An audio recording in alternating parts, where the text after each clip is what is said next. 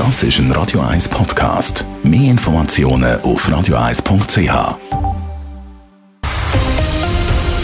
Radio 1 Thema. Omikron-Variante wird auch für die Schweiz diesen Winter eine grosse Herausforderung. Heute Nachmittag haben die Krisenmanager und die Taskforce vom Bund informiert und haben ein ungutes Bild zeichnet. Höhere Ansteckungen und weiterhin viel Arbeit für die Spitäler sehen sie voraus. Der Bericht von Simon Schaffer. Die allgemeinen Zahlen sind auf höherem Niveau, bei über 10.000 neuen Fällen pro Tag. Eine der höchsten Zahlen in Europa, so der oberste Krisenmanager beim BAG, der Patrick Mattis. Die Situation ist nach wie vor äußerst ungünstig. Mit Omikron, mit dem, was wir erwarten müssen, ist nicht damit zu rechnen, dass es zu einer Entspannung, sondern vielmehr zu einer Verschärfung der Situation kommt.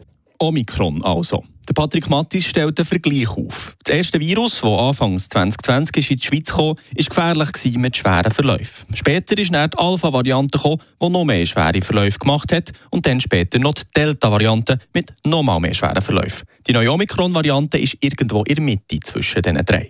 Und mittlerweile sind über 50 Prozent der Fälle in der Schweiz Omikron-Fälle. Es ist klar, Omikron ist in der Schweiz angekommen. Omikron breitet sich sehr rasch aus und ist bereits für einen Großteil der Infektionen verantwortlich und dürfte mit der weiteren Zunahme mit seinen Eigenschaften auch das epidemische Geschehen entsprechend bestimmen. Das auch, weil sie hoch ansteckend sind und das ist noch gefährlicher für das Gesundheitssystem. Auch wenn immer wieder das Gegenteil behauptet werde, je höher ansteckend, desto mehr schwere Fälle schlussendlich im Spital im Verhältnis. Die Anzahl Intensivpatientinnen wegen Covid steige auf fast 40 Prozent der Gesamtkapazitäten laut BAG. Eine optimale Versorgung sei so nicht mehr gewährleistet. Und das merkt man, stellt auch der Präsident der Kantonsärztinnen und Kantonsärzte fest, Rudolf Hauri. Die Spitäler spüren den kontinuierlichen Anstieg der Covid-19-Hospitalisation. Die Koordination und die Verlegung von Patientinnen und Patienten läuft und funktioniert.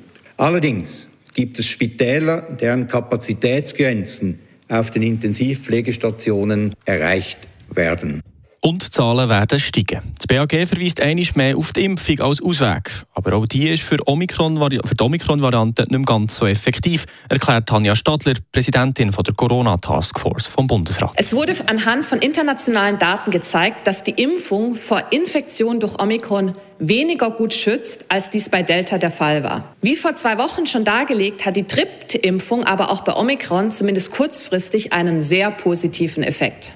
Die Taskforce hat mehrere Szenarien für die kommenden Tage durchgerechnet. Bis zu 20.000 Fälle pro Tag Mitte Januar sind möglich. Stark abhängig eben von den Boosterimpfungen. Simon Schaffer, Radio 1. Radio 1 Thema. Jederzeit zum Nachlesen als Podcast auf radio1.ch.